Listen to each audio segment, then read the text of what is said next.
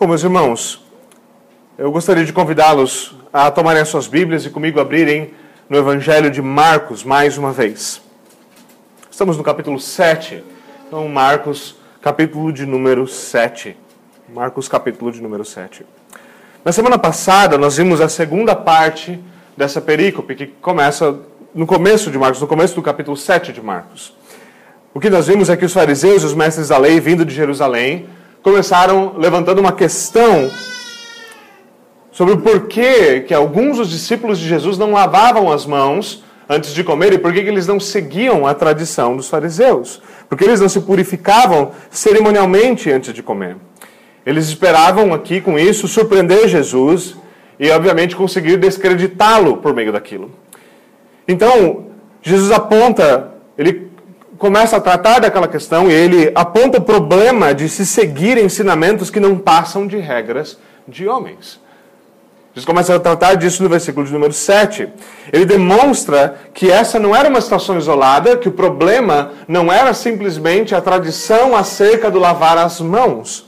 Jesus demonstra que eles anulavam a palavra de Deus por causa da sua tradição, e eles não faziam isso em uma ou duas áreas, mas isso era um sistema, isso era algo próprio deles. O que era feito é que eles faziam isso, anulavam a lei de Deus por causa das suas tradições, eles faziam isso em muitas coisas. É o que ele diz no versículo de número 13. Agora, então, após ter lidado com a tradição impiedosa dos fariseus, Jesus se volta para a questão inicial mais uma vez, a questão da pureza ou impureza cerimonial. Essa, essa mais uma vez, é aquilo que, que abriu o capítulo de número 7. Jesus, citando Isaías, nos diz que o problema aqui é o seguinte: os fariseus honravam a Deus com os lábios, mas esse era um exercício apenas vocal, apenas labial. Os seus lábios estavam completamente separados, divorciados do seu coração. Não era aquilo que eles falavam, não era aquilo que estava dentro do coração deles. Eles diziam uma coisa, eles viviam uma coisa completamente contrária. Como ficará claro aqui nessa perícope, e vai ficar a partir da nossa leitura dela, e se Deus quiser também pela explicação, esse continua sendo o cerne do problema o coração. O coração continua sendo o cerne do problema.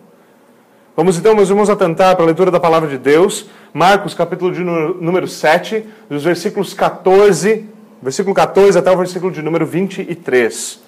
Mais uma vez, Marcos, capítulo 7, do versículo 14 até o versículo de número 23. Eu vou fazer a leitura e peço que vocês ouçam com atenção e com fé. Eis o que diz a palavra de Deus. Jesus chamou novamente a multidão para junto de si e disse: Ouçam-me todos e entendam isto. Não há nada fora do homem que nele, entrando, possa torná-lo impuro. Ao contrário, o que sai do homem é que o torna impuro. Se alguém tem ouvidos para ouvir, ouça. Depois de deixar a multidão e entrar em casa, os discípulos lhe pediram explicação da parábola. Será que vocês também não conseguem entender? Perguntou-lhe Jesus. Não percebem que nada que entre no homem pode torná-lo impuro? Porque não entra em seu coração, mas em seu estômago, sendo depois eliminado. Ao dizer isso, Jesus declarou puros todos os alimentos. E continuou: O que sai do homem é o que torna o homem puro. Pois do interior do coração dos homens vêm os maus pensamentos, as imoralidades sexuais, os roubos, os homicídios, os adultérios, as cobiças, as maldades, o engano, a devassidão, a inveja, a calúnia, a arrogância e a insensatez. Todos esses males vêm de dentro do homem e tornam o homem impuro. Amém. irmãos, vamos orar juntos mais uma vez. Vamos lá. Senhor, nós estamos mais uma vez diante da tua palavra. Nós oramos pela tua bênção sobre o ministério da pregação e sobre os ouvintes, para que a tua palavra se torne eficaz pelo poder do teu Santo Espírito e comunique graça a todos que a ouvem. Por favor, Senhor, ilumina nossa mente e nosso coração, para que nós possamos atentar à tua verdade. É o que nós te pedimos em nome de Jesus Cristo. Amém. Bom, meus irmãos, mais uma vez, nessa perícope final tratando dessa controvérsia com os fariseus, pelo menos imediatamente, tratando da questão inicial que se levantou, Jesus começa a tratar novamente daquilo que havia sido levantado de início. Ele havia argumentado de diferentes formas, mas ainda não havia tratado do argumento deles como um todo, e agora ele decide fazê-lo. Mas ele não trata isso de uma maneira ordinária, ele começa fazendo isso por meio de uma parábola. Ele volta ao modelo de ensino lá do capítulo de número 4. O que é curioso aqui é o seguinte: começando o nosso texto no versículo 14, o que era uma discussão aparentemente privada entre Jesus, junto com seus discípulos, e os fariseus e os mestres da lei vindo de Jerusalém, agora se torna, na verdade, se torna, na verdade, um debate, não bem um debate, mas uma questão pública, um entrave público. Jesus chama a multidão para junto de si, chama eles para que eles venham atentar ao seu ensino, para que ele possa tratar da questão de maneira completamente aberta, diante de qualquer um que quisesse ouvir. Ele chama a multidão para junto de si. E ele vai aproveitar a ocasião dada por tudo isso para que ele possa instruir o povo sobre a verdade. Agora veja, embora Jesus já tenha rejeitado a falsa piedade elaborada por artimanhas humanas, seres humanos gostam de criar sistemas nos quais eles parecem piedosos, mas eles não precisam ser piedosos. Esse é um grande problema. Esse não é um problema que parou congelado historicamente há dois mil anos atrás. Esse é um problema que continua diante de nós. Nós gostamos de criar sistemas pelos quais nós parecemos piedosos. Nós gostamos de criar uma camada extra sobre a lei de Deus na qual nós parecemos melhores do que nós realmente somos. Os fariseus faziam exatamente isso. E Jesus lida com isso. Ele fala: não adianta. Piedade verdadeira é obediência a Deus. É viver uma vida pela fé e saber que essa verdadeira fé produz esses frutos dados. Ele trata primeiro do problema e agora então ele retorna à questão inicial. Aquilo que ele já apresentou, de fato, já foi suficiente para demonstrar a hipocrisia dos fariseus. Ele os chama de hipócritas, ele diz que eles são hipócritas, ele demonstra a hipocrisia deles por meio dos seus argumentos. Enquanto eles acusavam Jesus de não seguir a tradição, Jesus provou que eles desprezavam e anulavam a lei. Mas ele ainda não havia encerrado a sua resposta, e aqui ele parte então para para finalizá-la. Os fariseus e os mestres da lei não, estão, não são mais citados diretamente, você pode ver no, no versículo 14, 15, 16. Eles não são mais citados diretamente, mas é muito plausível que nós imaginemos que até pelo menos o versículo 16, enquanto a matéria ainda está sendo tratada publicamente, eles ainda estão juntos. Provavelmente quando ele está sós com os discípulos, os fariseus não se encontram mais ali. Mas provavelmente até o verso 16 ele ainda, eles, ele, eles ainda estão, eles ouvem a parábola por, por, como um todo, por exemplo. O que é interessante aqui é que, em primeiro lugar, Jesus não temeu o conflito privado. Jesus não teve medo do conflito, conflito privado. Quando os fariseus estavam procurando algo e veja, lembre-se que nosso primeiro sermão, no capítulo 7, foi exatamente isso, a primeira coisa que nós vimos. Os fariseus e os mestres da lei se juntaram a Jesus, mas eles se juntaram a Jesus para procurar algo, para procurar um problema, para procurar, procurar algo para que, ele, para que eles pudessem acusar Jesus de pecado. Eles estavam simplesmente observando e aquilo aconteceu, e eles, pô, a gente acabou sendo meio que sem querer testemunha de um pecado. Não, eles estavam procurando um pecado para ser testemunha. A testemunha estava pronta, só faltava o que acusar. Isso é algo terrível. Isso é algo terrível. Isso demonstra uma mentalidade, obviamente, demoníaca. Ela é pronta e inclinada à acusação. Agora, o que acontece então é que Jesus não tem medo de continuar vivendo da mesma forma em privado e de entrar com eles num conflito direto privadamente. Mas ele também não teme o conflito público. Ele também não teme o conflito público. Neste capítulo, Jesus está envolvido diretamente, mais uma vez, em controvérsia. Em controvérsia. Isso aqui é aquilo que nós podemos chamar de teologia polêmica. Teologia polêmica é aquela teologia, a área da teologia que é voltada a refutar opiniões contrárias. Isso é teologia polêmica. Ela é diferente daquilo que nós chamamos de apologética por si só, porque a teologia apologética visa defender as posições cristãs. A polêmica, na verdade, está envolvida em polêmica, em dizer que certas coisas estão erradas e demonstrar que elas estão erradas e apresentar, então, a posição verdadeiramente cristã. Em geral, em geral, nós, especialmente nós, nos nossos dias, nós gostamos, nós não gostamos, desculpe, de teologia polêmica. Nós não gostamos de polêmica de nenhuma forma. Nós gostamos de teologia irênica. Nós gostamos de até apresentar as dificuldades da outra pessoa, mas exatamente assim. Dificuldades. Nós preferimos apresentar diferentes teses, evitando controvérsia a qualquer custo. Evitando controvérsia a qualquer custo. Agora, Jesus ele nos dá um exemplo excelente de como se deve fazer verdadeira teologia polêmica. Veja, ela é necessária. Existem posições falsas, mentirosas, contrárias à verdade. Agora, o exemplo de Jesus é um exemplo excelente. Primeiro, polêmica não era o caráter fundamental, ou melhor dizendo, a identidade do ministério de Jesus. Jesus não era somente um teólogo polêmico. Ele não estava focado nas polêmicas. Veja que nesse capítulo, ele não vai atrás da polêmica. Ele não vai atrás de um motivo para debater. Ele não vai atrás de encrenca. Jesus não é um encrenqueiro. Jesus não é um adolescente rebelde que não recebeu carinho suficiente da mãe. E nem um homem orgulhoso que apenas quer demonstrar que ele consegue vencer argumentos alheios. Ele não procura o problema. Isso não é o que, o que ele é. Mas quando isso o encara face a face, ele também não é um covarde. Ele é um homem, um verdadeiro, um modelo final de um homem. E ele encara a controvérsia de frente.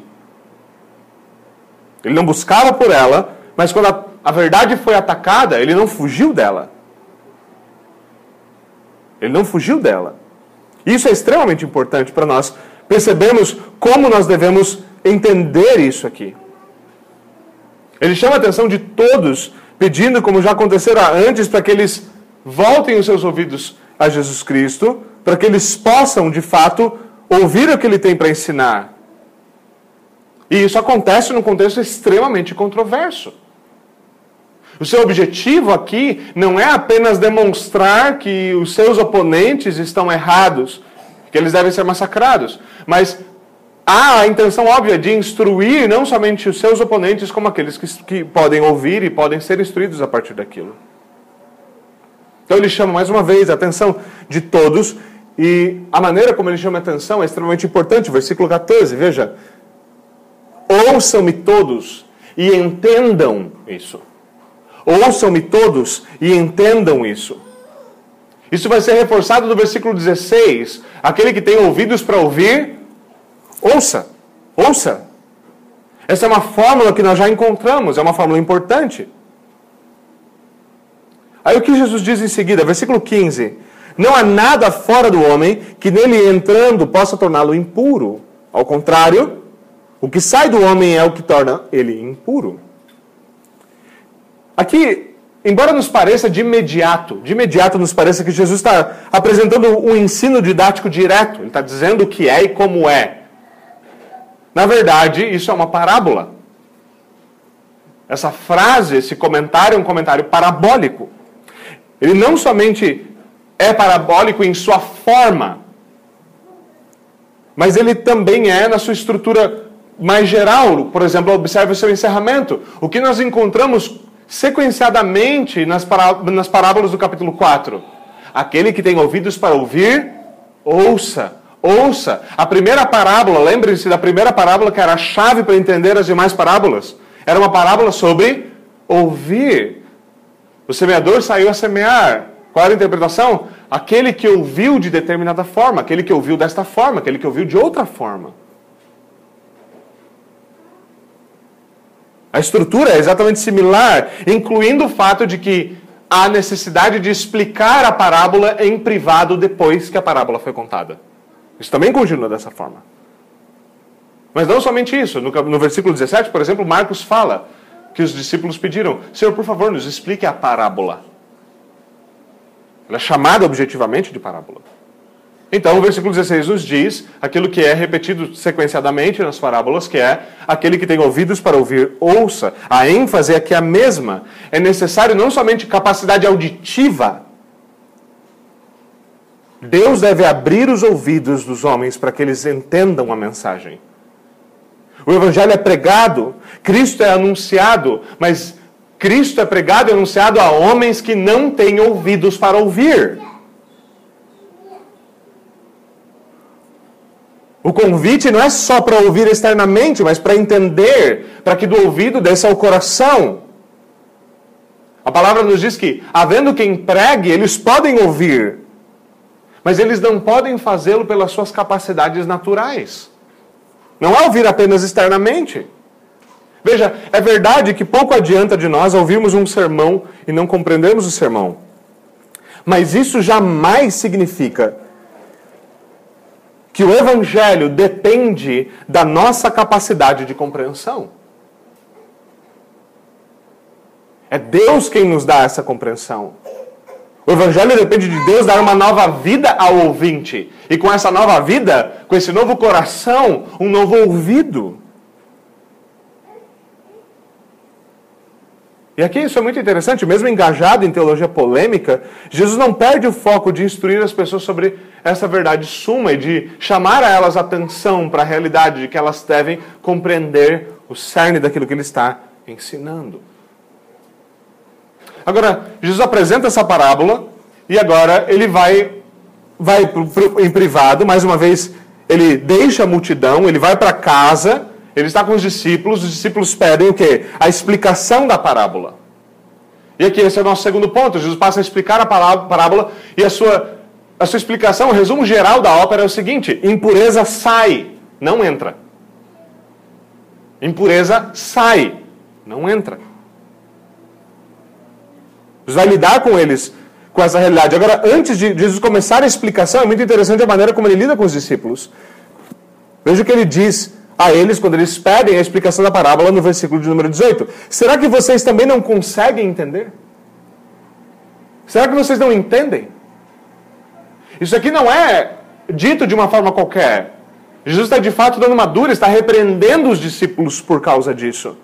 De fato, o Senhor está insistindo com eles que eles deveriam ter compreensão, que eles deveriam ser capazes de captar o que a parábola havia ensinado. Vocês não conseguem compreender? Será que vocês não conseguem entender? Vocês não percebem, ele diz depois novamente. Aqui, aquilo que nós vimos na conclusão do capítulo 6 continua com o mesmo raciocínio. Os discípulos estão com um problema sério de dureza de coração. E essa dureza continua se manifestando pela sua incapacidade de compreender. Homens endurecidos não compreendem o verdadeiro ensino do Evangelho. Homens endurecidos podem ouvir o Evangelho, eles podem conhecer a sua forma, eles podem saber com que ele se parece, mas eles não conseguem deglutir aquilo. Eles engolem o evangelho quadrado. Então eles não conseguem absorver nenhum dos seus nutrientes. Eles não conseguem mastigá-lo, eles não conseguem desfrutar, ter prazer no evangelho. Eles não conseguem fazer todo o processo digestivo. E adquirir então todas as vitaminas, tudo que é necessário a partir do evangelho. Homens endurecidos não compreendem verdadeiramente o evangelho. Mais ainda, Homens endurecidos não sabem como aplicar e não sabem como viver o Evangelho.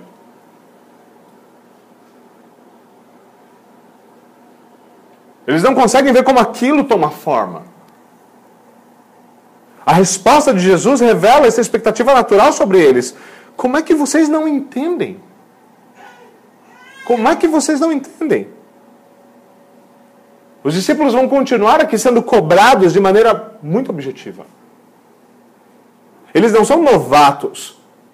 Eles não são gente que não entendeu. Não é a primeira pregação que eles estão ouvindo, não é o primeiro ensino que eles estão ouvindo. Eles já deveriam estar aptos. Isso é uma coisa que não era esperado só dos apóstolos, obviamente. Quando nós vamos, por exemplo, a carta de Hebreus, o autor não se envergonha em nenhum, em nenhum ponto de dizer: olha, nós temos entre nós muitas pessoas que já deveriam estar comendo carne dura, com os dentes afiados, bons na coisa, maduros, Mas nós continuamos com bebês chorões que continuam tendo que ter suas fraldas trocadas e suas mamadeiras preparadas. E isso é uma vergonha. E isso não é só uma vergonha, lembre-se do argumento de Hebreus, no capítulo 6, no capítulo 10. Isso não é só vergonha, isso é prenúncio de apostasia.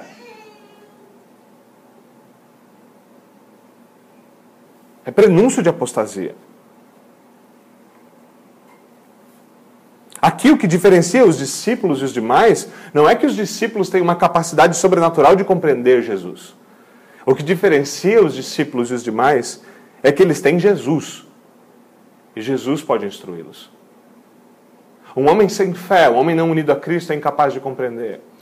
Um homem sem fé, um homem não unido a Cristo, ele é incapaz de mastigar, de deglutir. Ele é incapaz de viver o Evangelho, porque não se pode viver o Evangelho a parte de Cristo. Então Jesus cobra de maneira objetiva. Vocês não percebem, vocês não entendem. Vocês entenderam o que eu acabei de dizer? E convenhamos, essa parábola talvez é uma das mais claras. Precisa de muita dica para entendê-la. Jesus repete basicamente a mesma coisa que ele apresentou no versículo 15. Veja o que ele diz: Vocês não percebem que nada que entra no homem pode torná-lo impuro? Você consegue perceber isso? Foi o que eu disse. Foi o que eu disse. Vocês não conseguem entender o que eu falei? Ele, ele repete o versículo 15 em forma de pergunta. E aqui o que está acontecendo? Ele está retomando a questão da impureza cerimonial que ele havia apresentado no primeiro, no, na primeira parte desse capítulo. Ele trata ela de forma geral. O seu ponto aqui é o seguinte: ele quer responder a questão levantada inicialmente. Ele tratou de outras questões, mas aquela questão ainda não havia sido encerrada. Ele não está tratando aqui de um mandamento específico da lei. Ele tratou, por exemplo, de como o quinto mandamento estava sendo desprezado. Mas aqui ele retorna à questão da comida, ele trata em especial da questão da comida, embora ele vá falar de impureza no sentido mais amplo do que apenas comida.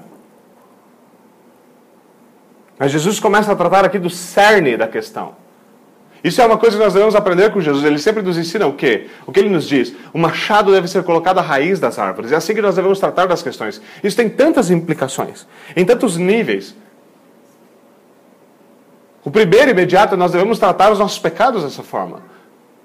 Nós devemos tratar os nossos pecados e falar assim: olha, essa árvore aqui dá frutos podres. Acho que talvez a gente deveria passar um, um, alguma coisa para deixá-la um pouquinho mais bonita, pintar o pé dela. Não adianta fazer isso.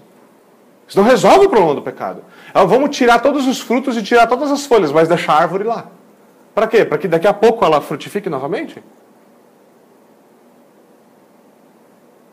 Há um problema quando nós não queremos tratar com o cerne das questões. Quando nós queremos tratar da periferia, quando nós queremos fugir.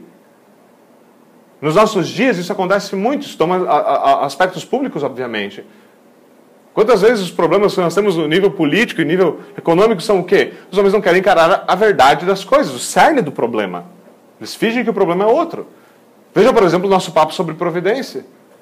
Sobre providência, uh, uh, sobre a aposentadoria. Então, vamos falar do cerne real da questão? Nós não deveríamos confiar o nosso futuro nas mãos do Estado. Esse é o cerne da questão. Esse é o cerne da questão.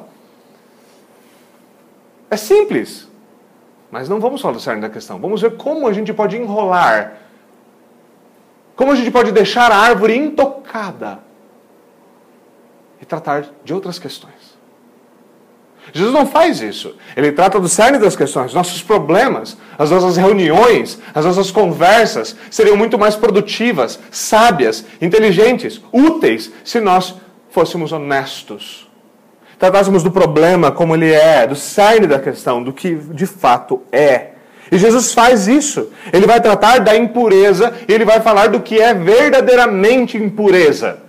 Ele vai rodear ao redor do assunto, ele vai fingir o que está dizendo. A linguagem, nós vamos ver a linguagem que Jesus Cristo usa aqui, ela é uma linguagem forte. Embora a nossa tradução tenha higienizado bastante o texto, ela é uma linguagem muito forte. A linguagem que ele está usando com os discípulos é forte. Será que nem o óbvio vocês conseguem enxergar?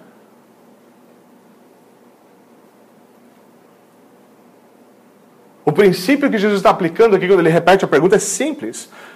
Impureza é algo que vem de dentro do homem, não de fora para dentro do homem.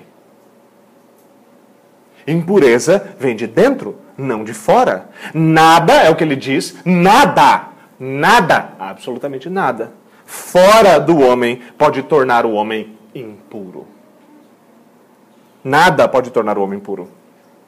E por consequência óbvia, um dos pontos em relação àquilo que os fariseus mesmos argumentaram é o seguinte: ingestão é espiritualmente irrelevante. Ingestão, comer, é espiritualmente irrelevante. Eu não estou dizendo que é neutro. Calma, calma, ainda não. Agora a pergunta óbvia aqui é como, como pode ser uma questão irrelevante? As leis cerimoniais falavam de pureza, falavam de, animais que eram impuros e não poderiam ser comidos, falavam ainda de pessoas impuras por causa de, por exemplo, fluidos corporais, certo?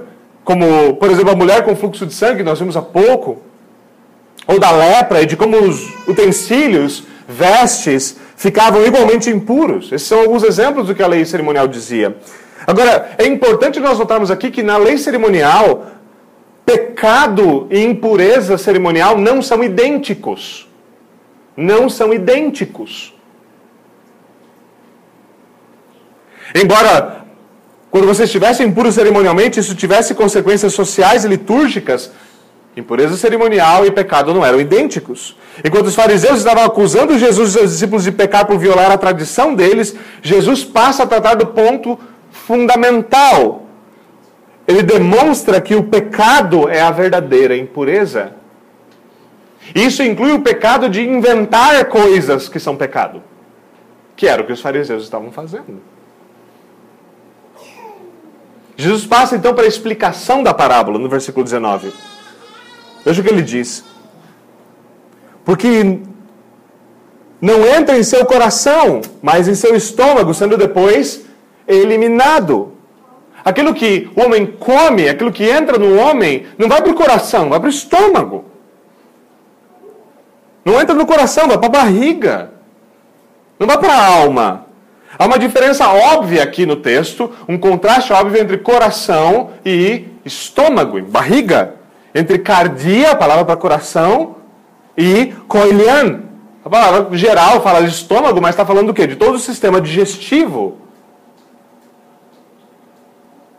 É óbvio que é o estômago que recebe os alimentos, que é o sistema digestivo que o digere, que não é o coração que anatomicamente tem a função de bombar sangue, por exemplo, que vai processar os nossos alimentos.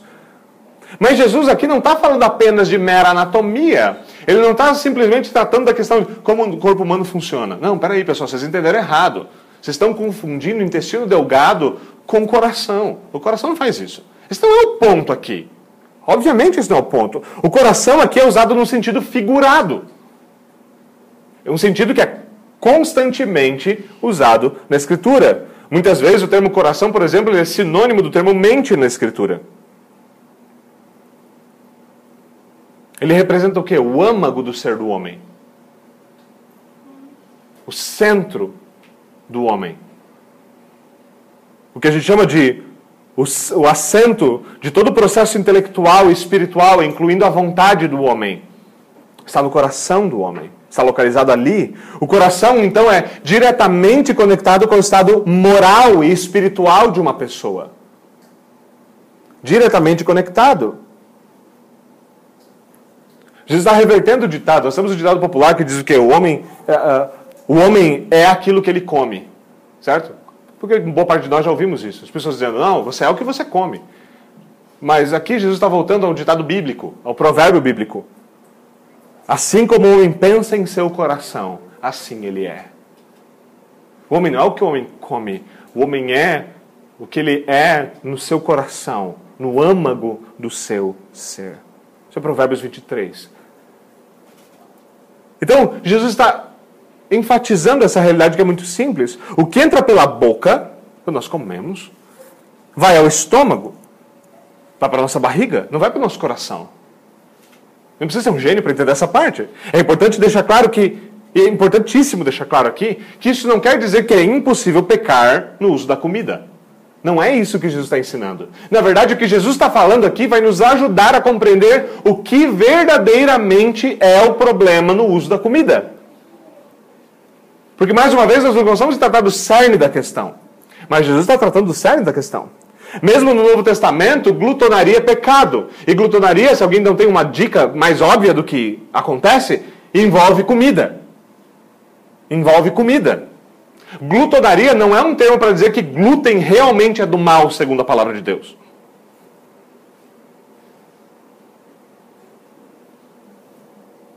Veja, não existem alimentos pecaminosos, impuros. Não existe tal coisa. Mesmo que você acredite piamente que o grande inimigo do universo é o glúten unido à gordura trans, não é. Esse não é o problema. O problema, pastor, são todas essas frituras. Não. O problema não é esse.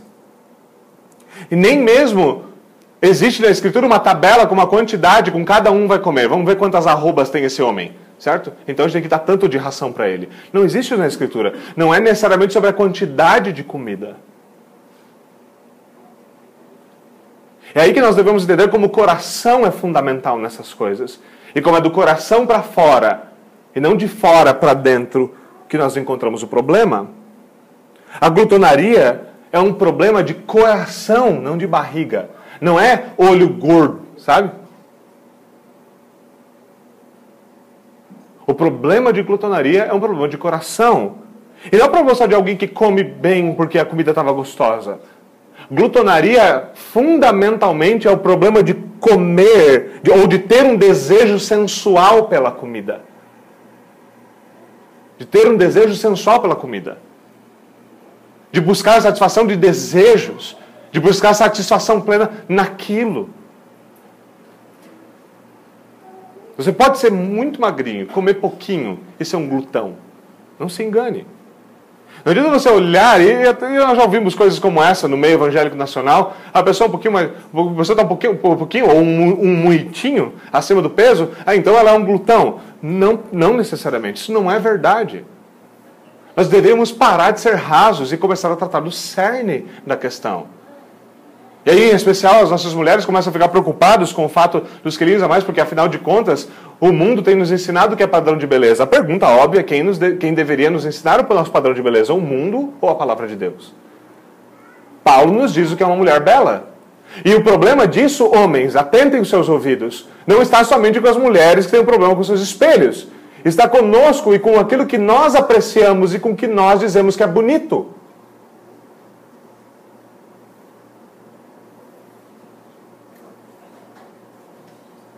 Se nós apreciamos aquilo que é imoral, indecente, o que nós estamos ensinando às nossas mulheres?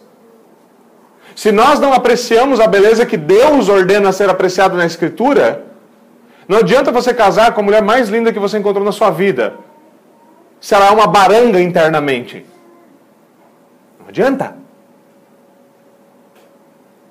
Nós devemos entender como essas coisas funcionam e aprender a viver nessas coisas baseadas na palavra de Deus.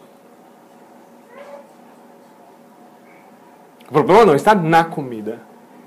O problema está no coração. Jesus continua dizendo: o alimento entra no estômago. E, e é curioso, nosso texto diz o seguinte: o alimento entra no estômago e depois ele é eliminado. Essa é uma classe, esse é um clássico exemplo de como as nossas traduções higienizam o texto. Higienizam o texto. Não é isso que o texto diz. Não é isso que o texto original diz. A palavra para depois sendo eliminado é a palavra grega para latrina. Certo? A tradução seria basicamente essa. A comida vai para a barriga e depois da barriga, aquilo que não é digerido vai parar no vaso sanitário. É assim que funciona. Se alguém tem dúvida de como funciona, é assim. Esse é o processo. A comida vai parar no estômago, ela é digerida. Aquilo que não é útil vai sair, vai parar na latrina vai parar no vaso sanitário, na privada. Acabou o processo. Esse não é o problema. O argumento de Jesus, de Jesus Cristo aqui é muito simples. A comida não vai parar no coração, ela vai parar na barriga. Da barriga ela vai para o vaso sanitário. Os alimentos não tornam o homem impuro, porque a impureza das fezes do homem vai parar no vaso sanitário, não fica dentro do homem. O canal do reto não sobe para o coração, em outras palavras. Ele aponta para fora.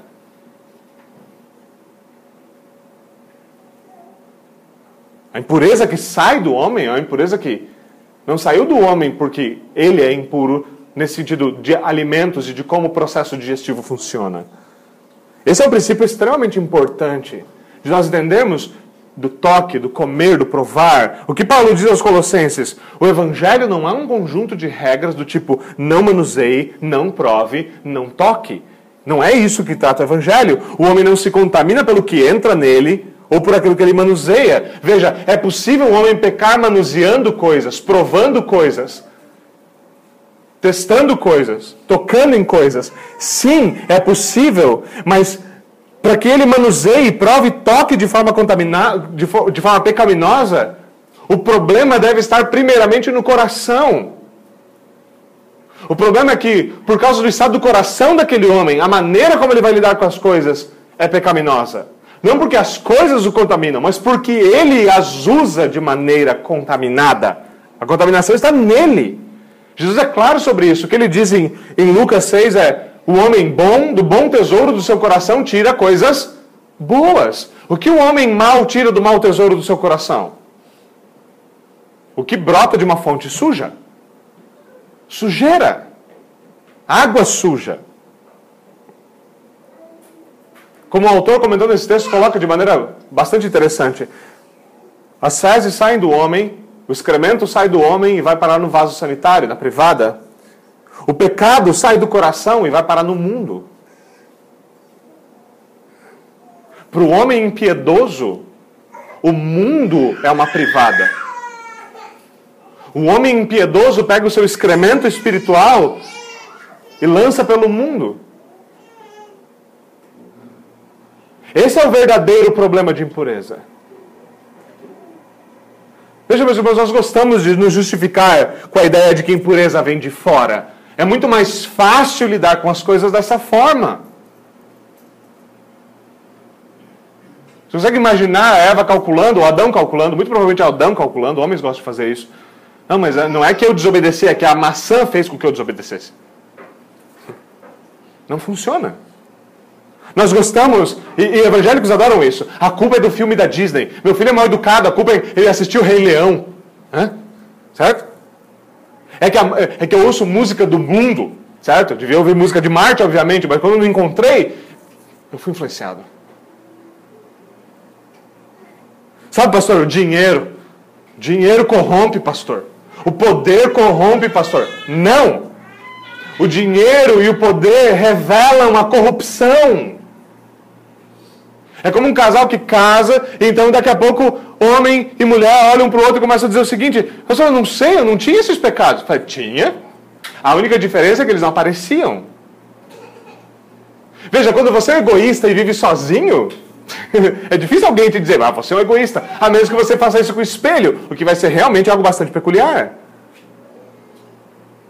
O casamento tem o poder de magnificar algumas coisas, de colocar elas numa lupa. Nós gostamos de olhar para a tecnologia, pastor, sabe? O problema é que inventaram Netflix. Para esse homem, a solução da piedade é o quê? Um monastério. Mas essa não é a solução bíblica. Sabe, pastor, se nós não tivéssemos cadeiras tão confortáveis na igreja, bom, talvez se os nossos sermões não fossem tão fracos, as coisas seriam bem melhores. O problema é que é um coração mau que maquina essas justificativas. E como diz Jeremias, o coração é mais enganoso do que todas as coisas. O coração sempre tem uma desculpa. Nós sempre temos uma saída pela tangente. Nós não queremos tratar do cerne da questão.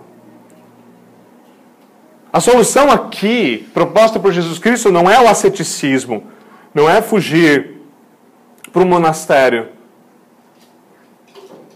O problema aqui está no quê? No coração do homem. E como se resolve um problema de coração? Segundo a Escritura, somente com um novo coração. Somente com um novo coração. A única solução para a impureza do coração é o Evangelho de Jesus Cristo. Essa é a única solução. Só um novo coração tem apetites diferentes, tem desejos diferentes, aprecia coisas diferentes ama coisas diferentes. Só um novo coração. Como disse o antigo ministro escocês, o que nós precisamos é do poder expulsivo de uma nova afeição. Nós precisamos começar a amar tanto a Deus que nós passamos a odiar tudo aquilo que lhe é contrário. Isso é possível por meio de um novo coração. Só um novo coração pode fazer uso piedoso de todas as graças que estão ao nosso redor, incluindo dinheiro, incluindo música, incluindo tecnologia, incluindo conforto. Só um novo coração pode fazê-lo. Só um novo coração pode fazê-lo. Aquilo que nós manuseamos, a impureza dela não vai para o nosso coração. Mas a impureza do nosso coração se manifesta em como nós manuseamos tais coisas. A última parte do versículo 19, é importante fazermos uma nota bem rápida sobre ela, porque veja o que o, que o, o versículo diz. Última parte do versículo 19. Ao dizer isso, Jesus declarou puros todos os alimentos. E às vezes alguns de nós damos de cara com essa afirmação e falamos, assim, opa, como, como assim? Porque, veja, é mais tarde em Atos que essa questão de como os alimentos vão ser tratados na nova aliança vão ser explicados, certo? Então, o que acontece aqui não é que Jesus disse, eu declaro puro todos os alimentos. O que acontece aqui é que Marcos pausa por um momento a narrativa para fazer um comentário editorial. Sabe, na época não existia nota de rodapé, então ele colocou no texto.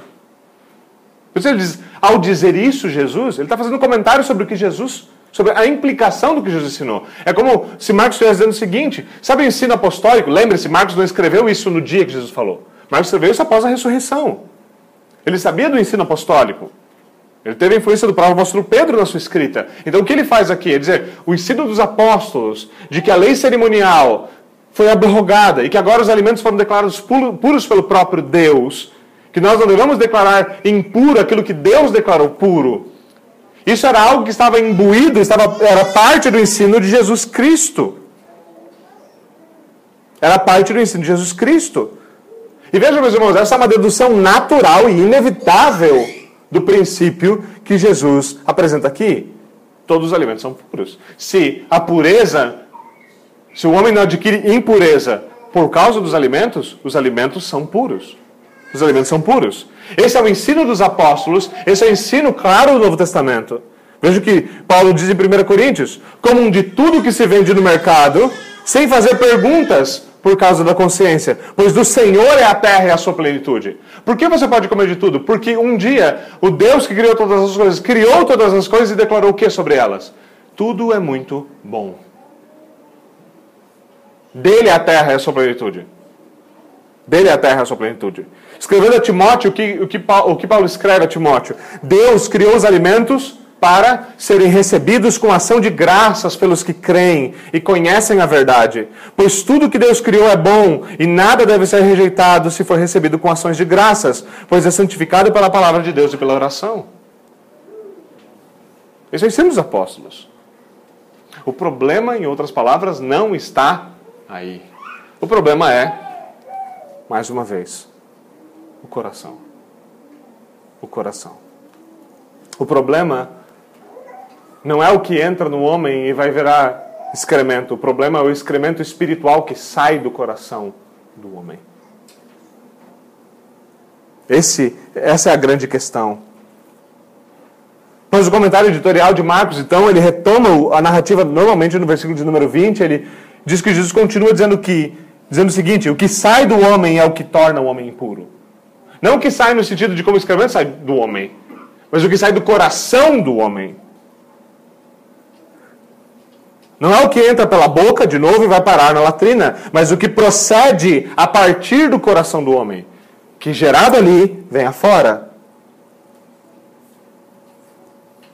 O problema é o excremento espiritual. Esse contamina, esse é impuro, esse não presta. E a pergunta aqui vai ser, obviamente, Senhor, nós sabíamos quais eram os alimentos impuros, como é que esse excremento espiritual, quase essa impureza se parece? E Jesus vai dar nos versículos 21 e 22 uma lista do que, de pelo menos não, não exaustiva, mas do que se parece isso. Os versículos 21 e 22 nos dizem que nos dizem o que é esse excremento. Ele diz que não somente coisas que tomam aspecto externo, ele cita coisas que se manifestam no mundo. Ele cita roubos, homicídios. Isso acontece fora de nós. Essas são coisas que são assim. Impureza sexual, todas as coisas acontecem fora de nós, mas não só fora. Ele cita também coisas como maus pensamentos, cobiças, coisas que acontecem dentro do coração, que tornam o homem impuro, já estão dentro dele, mesmo antes de se manifestarem fora dele. São impureza no coração dele. Impureza aqui, meus irmãos, é apresentado em termos morais, em termos de pecado. É interessante quando nós olhamos o texto paralelo em Mateus, Mateus parece fazer um paralelo aqui exato com a segunda tábua da lei. Quando ele faz a sua lista, ele cita seis itens. Marcos aqui é um pouquinho mais insistente.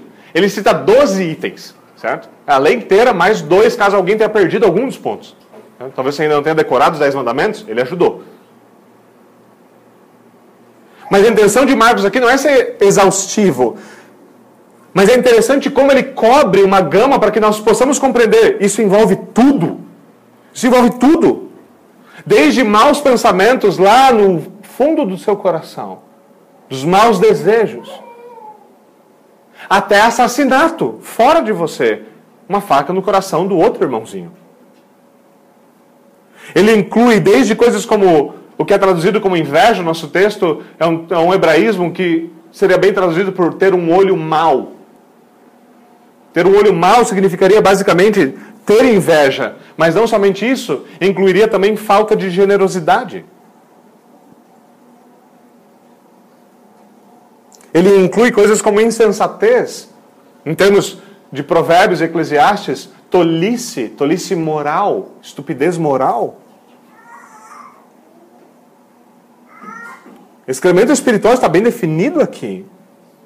Ele diz: é do coração dos homens que vêm os maus pensamentos, as imoralidades sexuais, os roubos, os homicídios, os adultérios, as cobiças, as maldades, o engano, a devassidão, a inveja, a calúnia, a arrogância e a insensatez.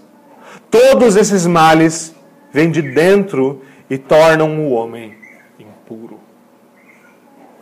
Esses males vêm de dentro e tornam o homem impuro.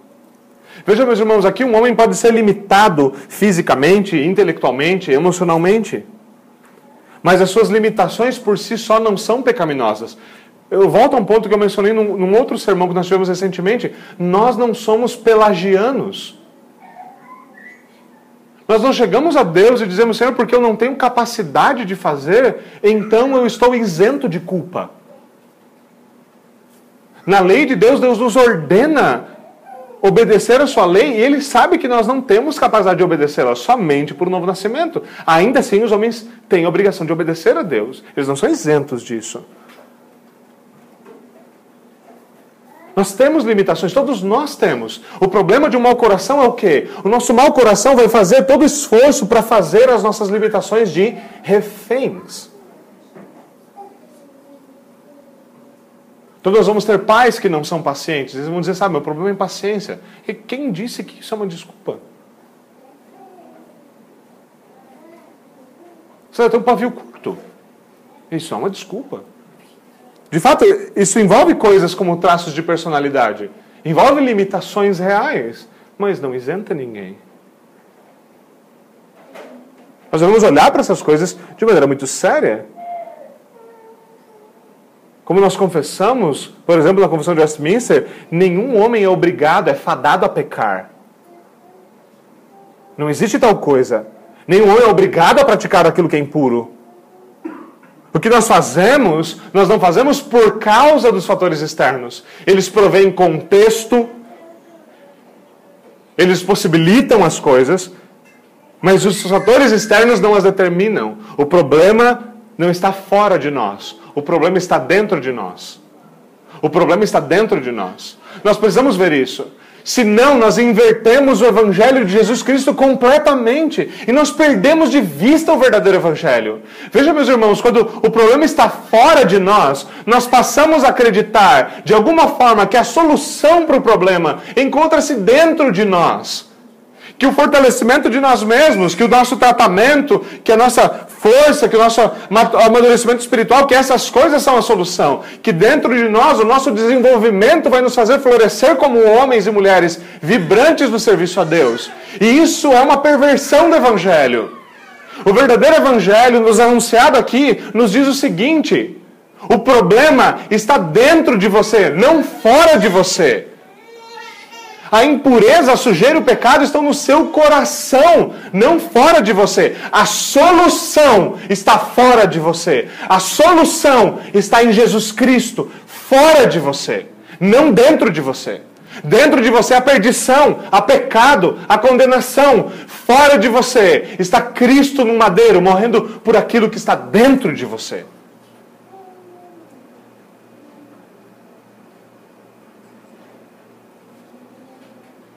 Meus irmãos, se nós procuramos justificativas por aquilo que está fora, de que nos resta na justiça de Cristo? Nada. Se nós podemos falsificar justiça, se nós imaginamos tal besteira, o que nós vamos fazer? Ou nossa justiça está pelo fato de nós estarmos unidos a Cristo pela fé, ou nós não temos outra justiça. E não tendo justiça, nós não temos nenhum tipo de desculpa a apresentar. O problema do homem está dentro do coração do homem. Como, se não me engano, foi Lutero ou Spurgeon que falou. Ai de mim, o meu coração, eu mesmo sou o meu maior inimigo. Sempre, sempre que nós possamos achar que o problema está fora de nós. Meus irmãos, ninguém fora de nós pode impedir a nossa comunhão com Deus. Em famílias isso é muito comum. Filhos culpam pais, esposos culpam esposas, amigos culpam outros amigos, sabe? Porque como, a maneira como ele está vivendo faz com que, ele, com que a minha, a minha, minha relação com Deus seja rompida. Ninguém pode fazer tal coisa. Ninguém pode fazer tal coisa. Ninguém é culpado pela nossa decadência espiritual. Nós somos. Nós somos. É impossível que nós façamos tal coisa. Enquanto nós continuarmos achando que os nossos inimigos Sabe, o inimigo mora ao lado, o inimigo mora dentro. O inimigo mora dentro. Por isso, meus irmãos, o sistema cerimonial esquematizado pela tradição era incapaz de tornar os homens justos. Era incapaz de tornar os fariseus justos. Era incapaz, porque ele era incapaz de comunicar verdadeira justiça. O que, que ele podia fazer? Sendo que ele só falsificava a justiça, o que ele criava era hipócritas. Jesus diz em Mateus 23: Vocês percorrem céus e terras e por fim vocês acabam fazendo dos homens duas vezes mais filhos do diabo do que vocês mesmos. A falsa piedade, a tradição dos homens pode gerar o quê? Hipocrisia. Uma tradição que não se sujeita a Deus é, por necessidade, uma fábrica de hipócritas e uma fábrica de idólatras. As nossas novas regras modernas se elas estão divorciadas e não, não submetem à lei de Deus, elas continuam fazendo a mesma coisa, gerando hipócritas. Agora veja, isso não é uma forma de dizer, veja, a tradição dos homens é incapaz de fazer isso, mas a lei de Deus é capaz de fazer. Não. A lei de Deus não é capaz de fazer isso. Nem mesmo a lei de Deus é capaz de nos fazer justos, de nos comunicar justiça. Paulo diz aos Gálatas: se tivéssemos sido dado uma lei que pudesse conceder vida, certamente a justiça viria da lei. Mas a justiça não vem da lei, a justiça veio daquele que cumpriu a lei, a justiça vem de Cristo, vem da graça do Evangelho. Não é por meio da lei que nós nos podemos, podemos nos tornar justos ou puros. A lei nos ensina o que é pureza, a lei nos ensina como viver em pureza, mas ela não pode gerar e comunicar pureza. Aí está o grande problema em, em como muitas vezes nós manuseamos a lei de Deus. Tudo o que uma aplicação tola da lei pode fazer é gerar dois tipos de homens: legalistas de um lado, antinominianos do outro. Legalistas do lado porque eles continuam acreditando que eles continuam insistindo que a lei é o meio pelo qual a justiça é conquistada, é mantida e aumentada.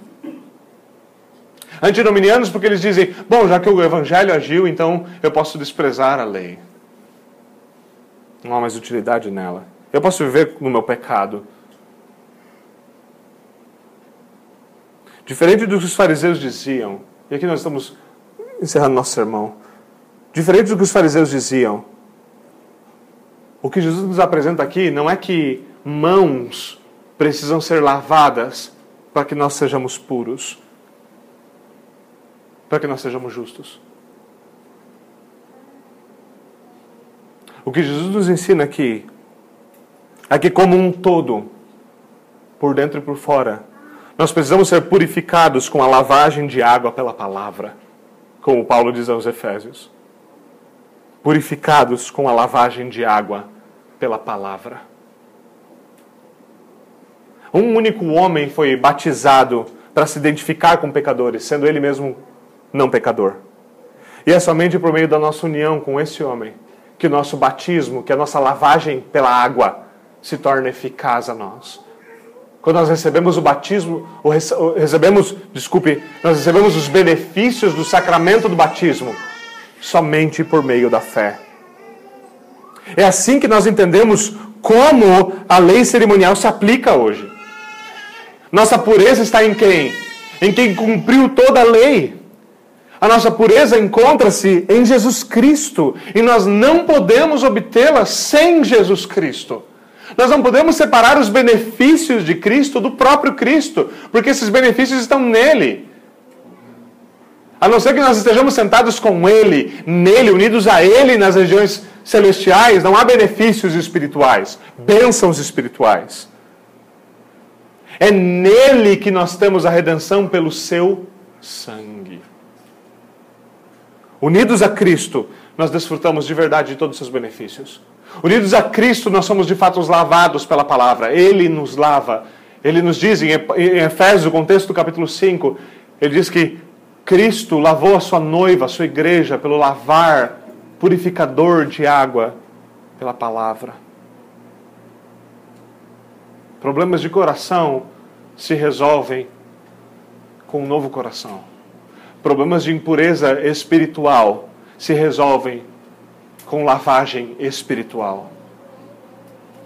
Tudo isso só nos é possível por meio da fé e arrependimento no Evangelho de Jesus Cristo. Vamos até o Senhor em oração.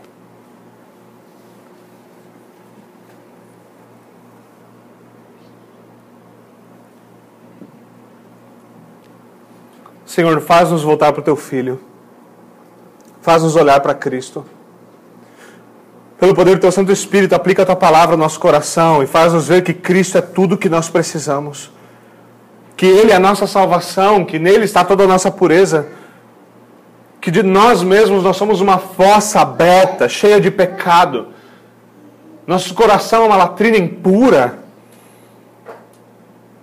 mas pela tua graça e misericórdia, Senhor, nós podemos ser limpos. Podemos ser mais alvos do que a neve. Senhor, não nos deixa nos endurecer. Esmiuça o nosso coração pelo martelo da tua palavra. É o que nós te pedimos. Em nome de Jesus Cristo. Amém.